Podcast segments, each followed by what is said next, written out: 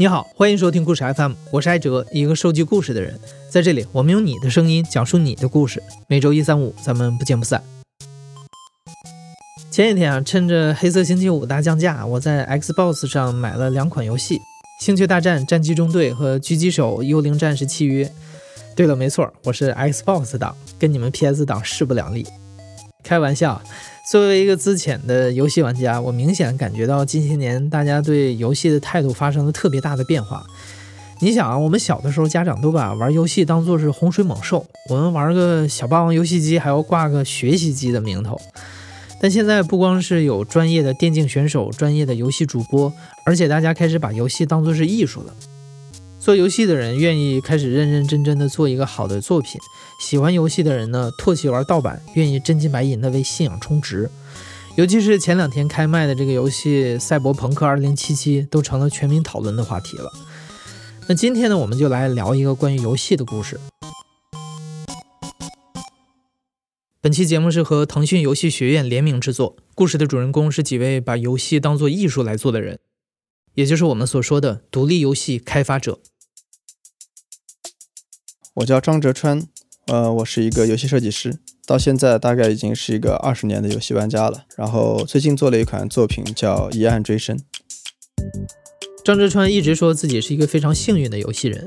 他虽然大学学的是和游戏没什么太大关系的信息管理专业，但是机缘巧合之下，研究生的时候申请上了纽约大学的游戏设计专业，成了这个世界顶尖级专业的第一批毕业生。也是在纽约，他的游戏视野完全被打开了。呃，因为我们从小到大玩的游戏都是要么是这种单机游戏，然后也玩了很多网游。呃，然后我就觉得游戏可能就是这些东西。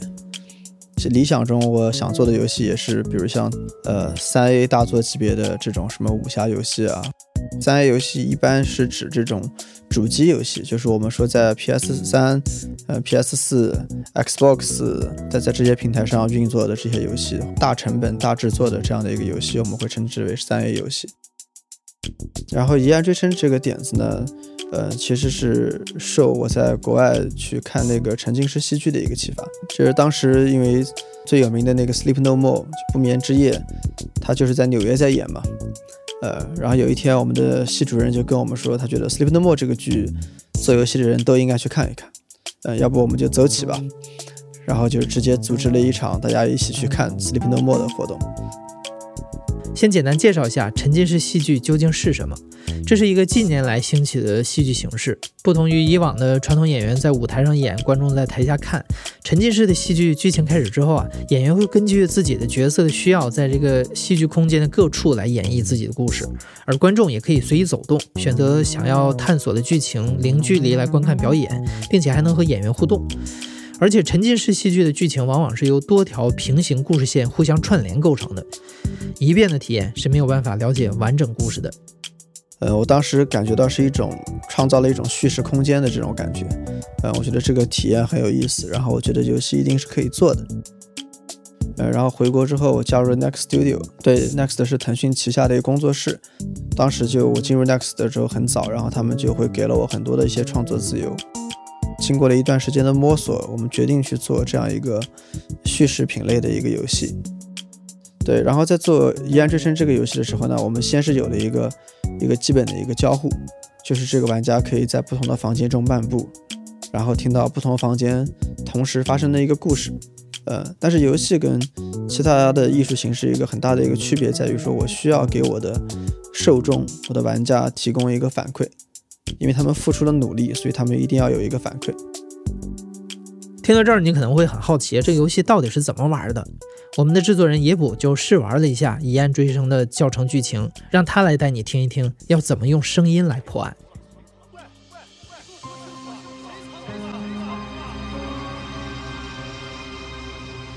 呃，然后我们就进入到这个游戏的游戏界面。它是看起来有三个房间，有一个小房间，一个大房间，然后中间有一个过道，然后右下角就是我们这一关要回答的问题，回答的问题是藏毒的人是谁。然后右上角呢，这边有几个人名：小许、李博文、李仲文和老范，就是等一下我们在听这个声源的时候需要。帮助我们理解剧情，去标注到底是谁说了什么话。好，那我们就开始。姓名？我不是说过了吗？李仲文。他刚才说他叫李仲文，那我们就标注李仲文。可是我看车主登记的名字是李博文呐。这个女生应该是小许。我偷偷开我哥的车出来兜个风，不行吗？你和你哥倒是挺像的呀。哟，连你也认识他呀？不愧是网红 CEO 啊！我俩是双胞胎，自从他火了，就经常有人把我看成是他。你这当弟弟的也不简单呐，酒驾、打人，屡教不改啊！嗨，都怪我那帮朋友，我说多少次不能喝，不能喝。哎，下次不敢了。除了酒驾，还有什么要交代的？啊？没有了。你知道藏毒多少颗判死刑吗？啊？藏毒？谁谁藏毒了？我不知道啊。行，我问完了，你在这等着。哎，谁藏毒了？这个小许从呃界面上来看，他就是出了这个审讯室吧，这个房间。然后我们点击这个光标右键，就能跟着他去到另外一个房间，推动这个剧情的发展，看看接下来他要他要跟谁去对话。他说不知道，还硬说自己是李仲文。行了。那就全对齐了，你跟我去审讯室，我来会会他。哎，你在这等我一下，等会儿要在举报材料签个字儿。好嘞，你去忙。那我们再接着跟着小许去看一下。警察同志，刚刚说的藏毒是怎么回事啊？别急呀，你先告诉我，你叫什么名字？李李仲文。哼，还想说谎啊？你是李仲文，那隔壁那个李仲文是怎么回事啊？啊，他也来了。我再问你一遍，你是谁？李李博文。由于时长的原因，我们就不向大家完整揭秘到底是谁藏毒了。有兴趣的朋友可以自己找来玩一玩，我保证后面的剧情会给你意外惊喜。呃，我们其实。最早做疑案追声的一个限制就是我们团队人很少嘛，呃，最早只有两个设计师和一个程序，呃，然后我们当时没有美术，呃，所以我们就说希望能做一个尽量不太依赖美术素材的一个游戏，所以这也是为什么我们选择了用听来表现故事，而不是用比如说传统的说用演员表演来表现故事，因为这是一种比较节省成本的、不太依赖美术的一种做法。然后也是因为我们这个有小伙伴以前做过房地产的，所以他可以先画房型图来让我们去做这样一个尝试。然后我们发现，哎，这样感觉还蛮好的，所以慢慢就走了这个房型图的这样的一个路线。呃，也算是就是说把各种各样的经历都在游做游戏的时候用上了吧。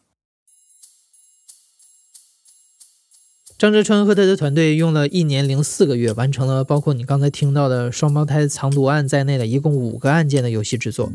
对于一款主要靠剧情推进的游戏，又是采用全新的叙事方法，如何创作出引人入胜又适合声音展现的悬疑故事，成了张哲川他们头疼的一大问题。所以他们也是不断的从经典故事里、从生活中来找寻灵感，在最后呈现出的游戏里，你也能找到很多让人会心一笑的小彩蛋。就比如像说这个，呃，警察局爆炸案里面，对吧？我们就有关队长，就是致敬当时看的《白夜追凶》，然后乌鸦这个角色是致敬当时那那以前一部经典电影《非常嫌疑犯》，对道哥致敬对《疯狂的石头》。嗯，再比如像有精神病院里面六十八号那个角色是致敬的禁闭岛，嗯，就是有很多很多这样的致敬，这些都是我们，呃，都是我们去给我们灵感，给我们。参考的一些作品，我们是二零一九年三月上线的，三月底上线的。然后上线之前，其实大家还是蛮忐忑的，呃，因为它毕竟是一种全新的玩法，呃，也是一种全新的体验故事的方式，所以我们并不确定就是玩家对它的接受程度。我们做过一些小规模的一些测试，对我记得有有一个有意思的一个是，呃，当时我们在国外也找了一批玩家来玩，呃。因为我们有英文版，嗯，然后在玩的时候，我们就观察他们，然后发现几乎大部分人都愁眉苦脸，皱着眉头。呃，然后我当时就很担心，我说完了，我说他们不喜欢这个游戏。嗯，然后玩到大概两个小时的时候，测试时间到了，然后那个主持人会问你们还想继续玩这个游戏吗？然后大家都说想继续。嗯，也就是因为只是因为这个游戏需要思考，所以他的面部表情呈现是这样的。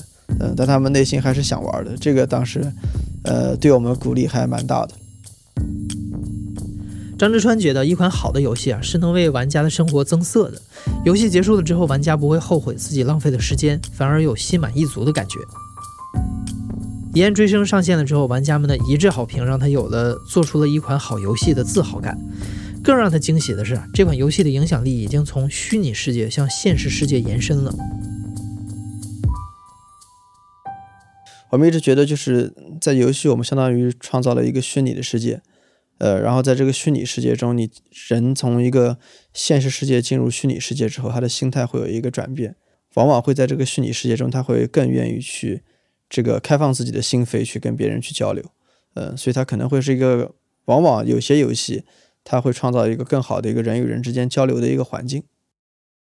就是我们当时做了一个中元节的资料片，然后那个资料片其实它的主题是关于家庭的，就是我们一反常态讲了一个。关于家庭的这样的一个故事上，然后上线之后，很多玩家就很受感动。然后有看到有一个玩家写了一个评论，我觉得是一个让你看了之后会觉得我们做了这个游戏很值的一个评论。嗯，他就说玩了这么多推理游戏，看了这么多推理小说，呃，以为自己已经学会了成年人的狡诈，却忘记了这个世界也没有那么冷漠。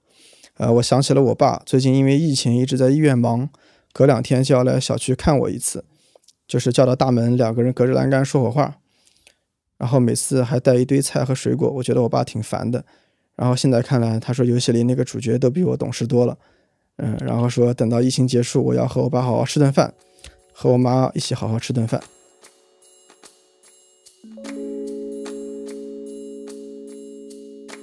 呃，做游戏的人和呃做其他艺术媒介的人的一个区别，游戏的体验，它它必须要用户跟你一起配合才能成立。就是一个游戏做出来没有人玩，这个游戏体验是不成立的，是不存在的。你甚至可以理解，不像一幅画，它把它画出来之后，这幅画就存在了。嗯，一个游戏我把它做出来了，如果没有人去玩它，嗯，它的体验就等于不存在。嗯，正是因为这样，所以说我们在做游戏的时候，我们是会去考虑我们的玩家、我们的用户的。啊，我们会不断的去想他们会怎么玩，他们会怎么操作，怎么能够让他们去。理解我们的游戏，对我觉得做游戏就是你与你的玩家的一个对话。嗯，当你的玩家打通你的游戏的时候，某种意义上可以说他也理解了一部分的你。我自己的有时候会觉得说，呃，游戏是一面镜子，就很多时候你只是在游戏中看到你自己，嗯，或者甚至说更清晰的看到你自己。张哲川是八零后，他是打着小霸王上的超级玛丽长大的。和他的童年比起来，九五年以后出生的 Z 时代赶上了游戏行业蓬勃发展的黄金时代，能接触到游戏种类比过去不知道多了多少。下一位的讲述者张苏杭出生于一九九九年，今年才二十一岁，在一众网游大作下成长起来的他，又是怎么走上独立游戏开发者的道路呢？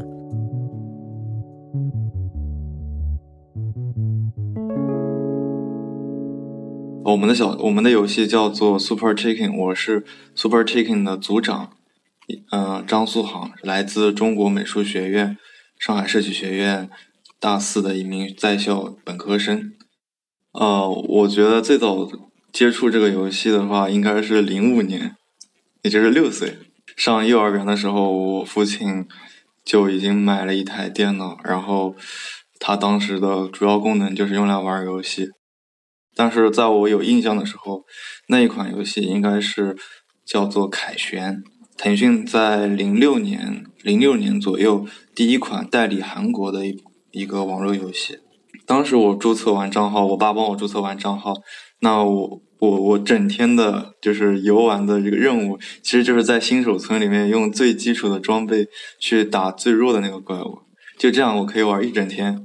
然后后来有一天，我爸跟我说：“你你为什么就只会我们现在叫平 A 嘛，就只会普通攻击呢？因为还有魔法，还有技能。你你然后为什么天赋点都不加？然后我才知道这个游戏的系统有这么多。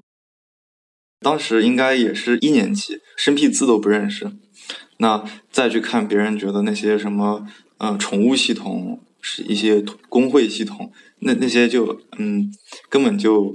不在我自己的认知层面上，即使是一个游戏，它最基础、最基础那一点，也可以让我沉浸一一整天。它可以扮演一个我们自己在现实生活中无法做到的一个事情，或者是那样一个角色、一个英雄。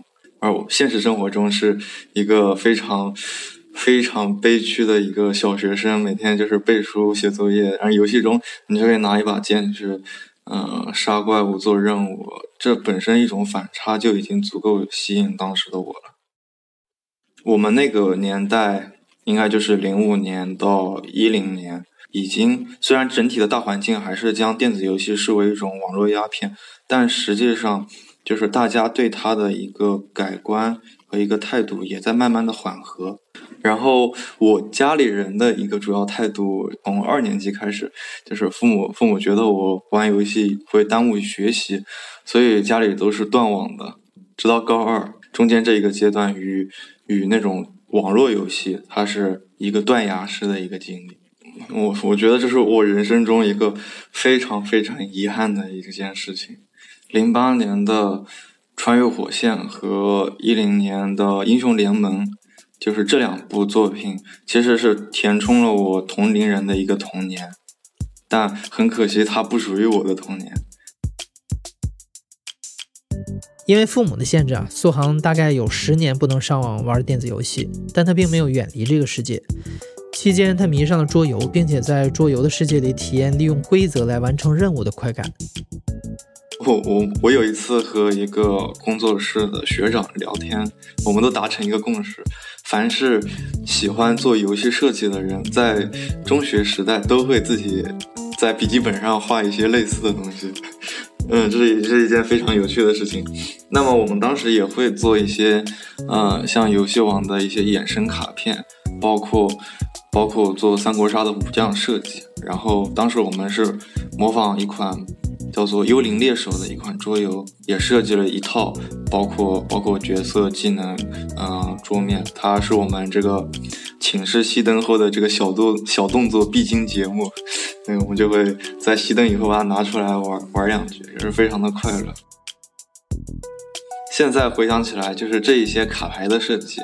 包括一些小机制说明书的一些写，其实就是我们现在写策划案啊，做一些游戏设计的一些启蒙了。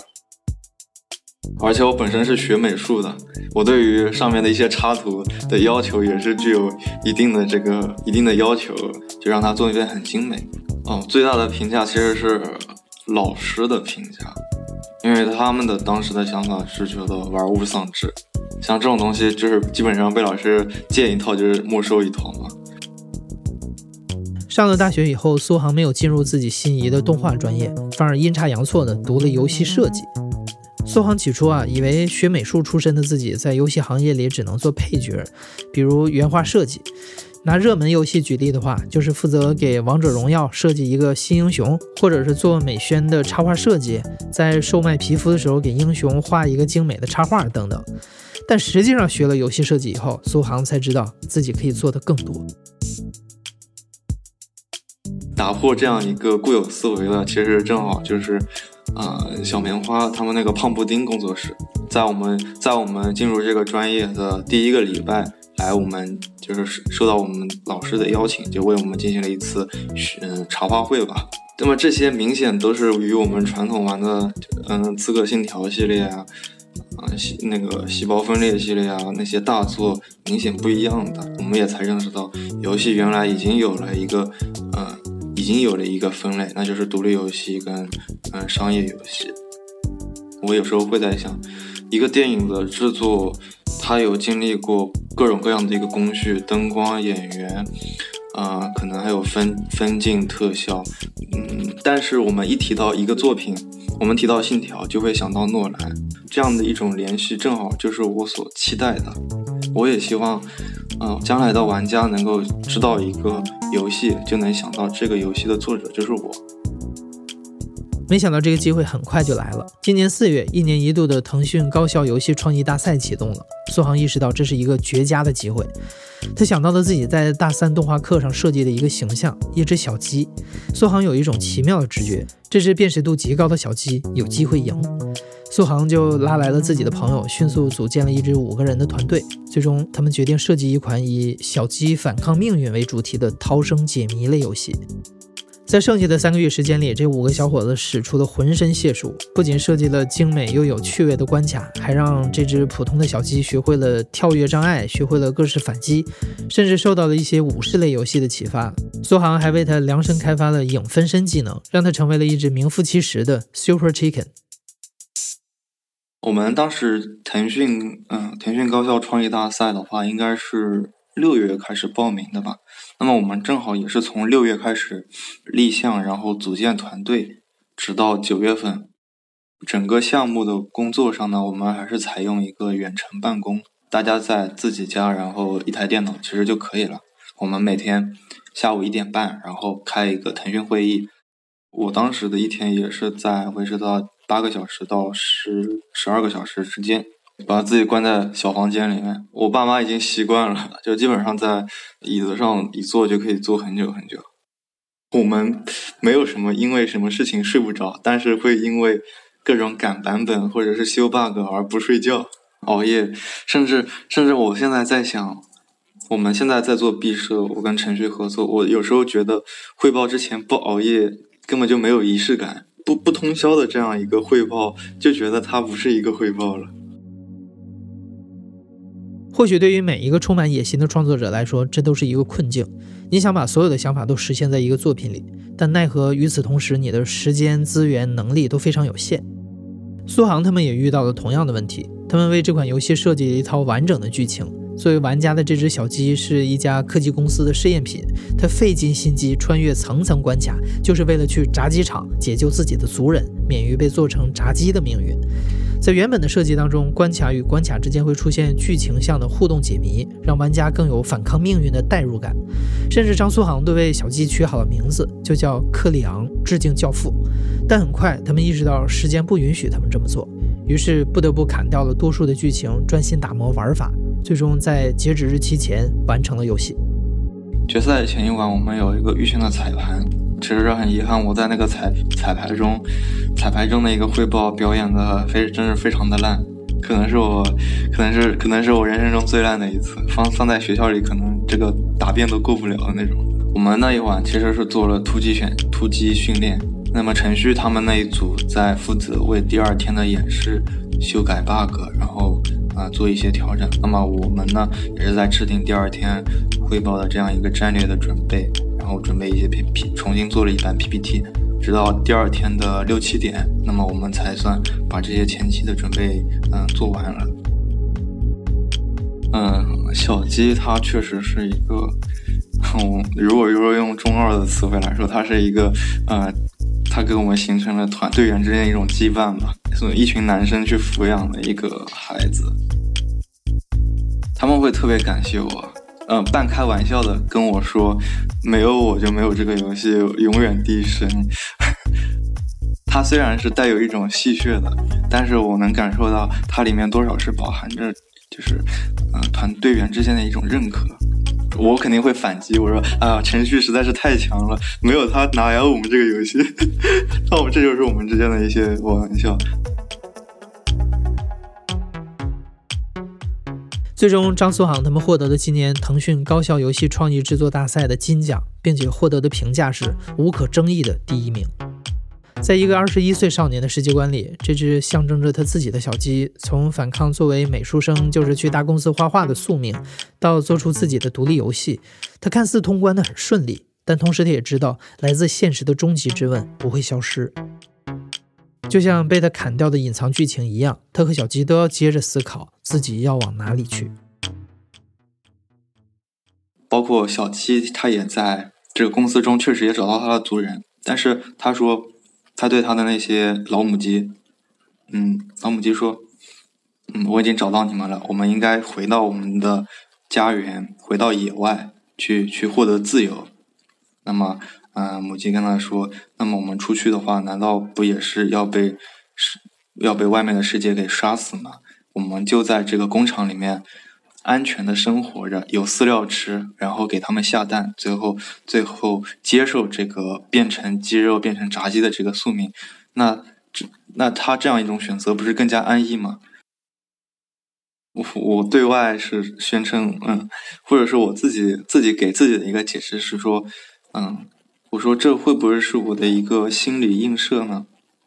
会不会我在决定自己将来要做什么的时候，我会去想，我到底是去公司当一枚螺丝钉，过上安逸的生活，实现财富自由？可能我在腾讯我就可以财实现财富自由，还是说我要敢嗯冒着险去做我自己想要的东西？嗯，我我不知道。自己对于未来的这样一个呃顾虑，是否是将这种这种心情潜意识中就把它写进了我们的这个剧本中？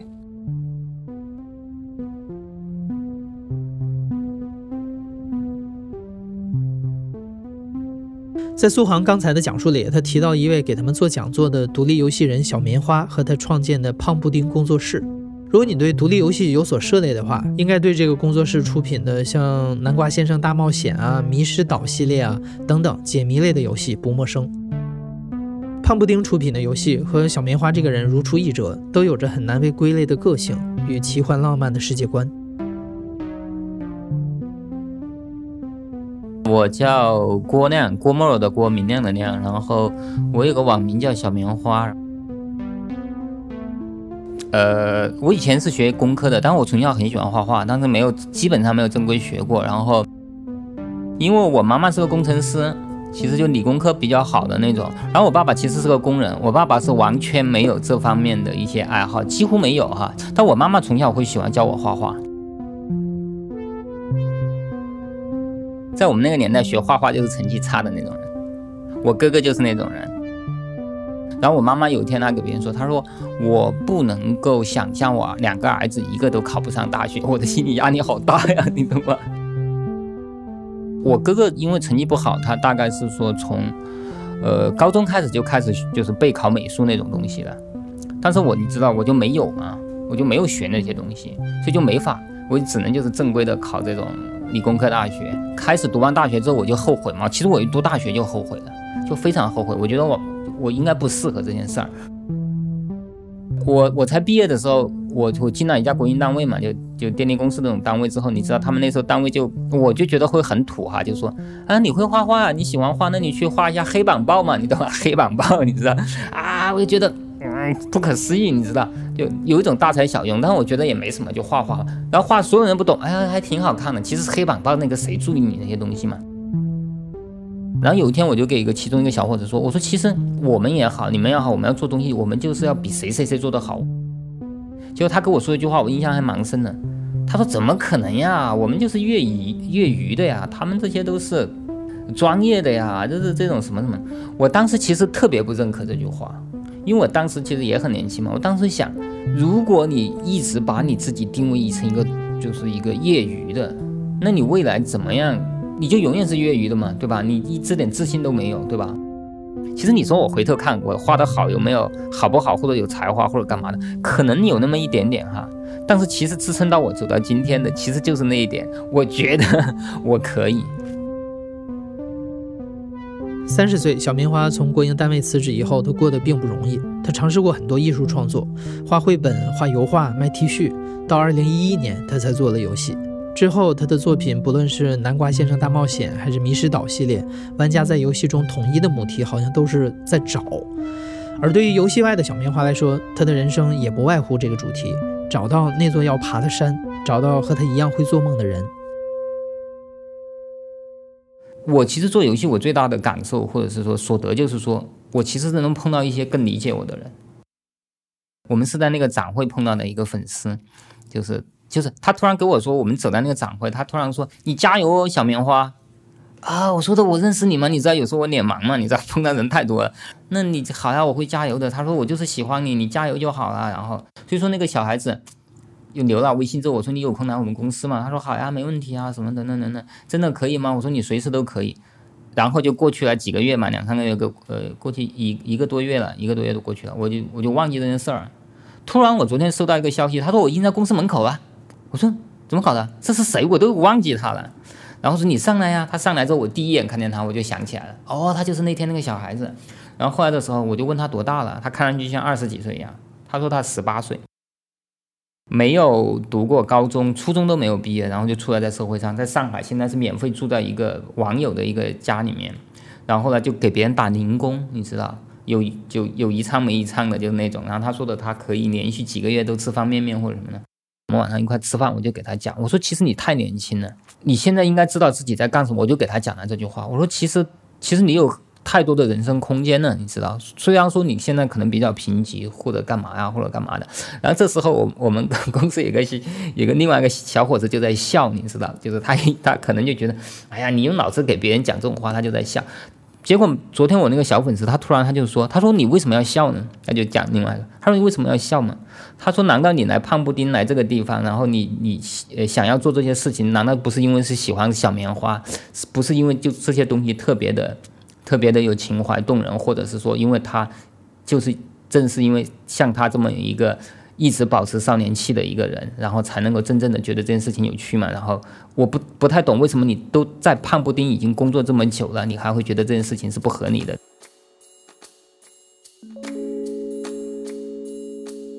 在很多人看来，小棉花的作品并没有多么绚丽的美术，也没有复杂的游戏设计，但它确实能紧紧抓住玩家的心。很多人问过他，为什么他的游戏可以做到？小棉花似答非答地说：“靠浪漫。”但这句话其实不是我说的，是因为是是有一次那个蔡国强他们采访蔡国强，你知道就是那个艺术家嘛？你最强的能力是什么？蔡国强说的是浪漫。你知道“浪漫”这个词，有些人其实是很难去说，因为你这件事情你说不好，你就会变得好像很傻的感觉，对吧？当时这句话我看见蔡国强说出来的时候，我觉得真的很很感动，因为他会有一种很纯粹的感觉。浪漫应该是年轻人十几二十岁，对吧？他们有那种情怀。但是一个年龄已经很大的人，你回头来说我的能力就是浪漫，你会有一种他真的不在乎别人说什么。其实我觉得一个好的独立游戏开发者。真的就是这种人，你如果你对这种所谓的这种商业的挣钱这种东西顾虑的太多，你对你做作品你顾虑的太多，你对怎么挣钱，你对你要满足别人的这种想法，你要瞻前顾后，你要做到业界最牛逼，你知道吗？我要技术上也好，什么样也好，你应该最在乎你自己。我觉得这是一个独立游戏人应该最最应该思考的事情，而不是那些什么。呃，技术呀，美术啊，你知道有些美术画的真的特别特别好看，但有些美术可能他们也画的就真的很差，但你能感到一种感感情在里面，一种灵魂在里面。有个知名游戏开发者叫叫 Jonathan，叫什么？Jonathan Blow，叫我们叫吹哥嘛，做那个 Braid 叫时空幻境的那个那个制作人，他说的，他蛮出名的。什么是独立游戏？什么是商业游戏？商业游戏就是你把所有的棱角全部都抹掉的，没有任何的失误的东西叫商业游戏。而独立游戏呢，就是说有很多缺点。就独立游戏开发者不是做出你的优点，是做出你的缺点。这句话他是有很哲学。他说，因为缺点才代表了你的个人。每个人都是会有缺点的。如果你认为这人没有缺点，是因为你靠他不够更近，你懂吧？现代艺术也好，当代艺术也好，我们推得很远也好，其实。最重要涵盖的东西还是你的那一部分独特性和不同，还有那种感情在里面。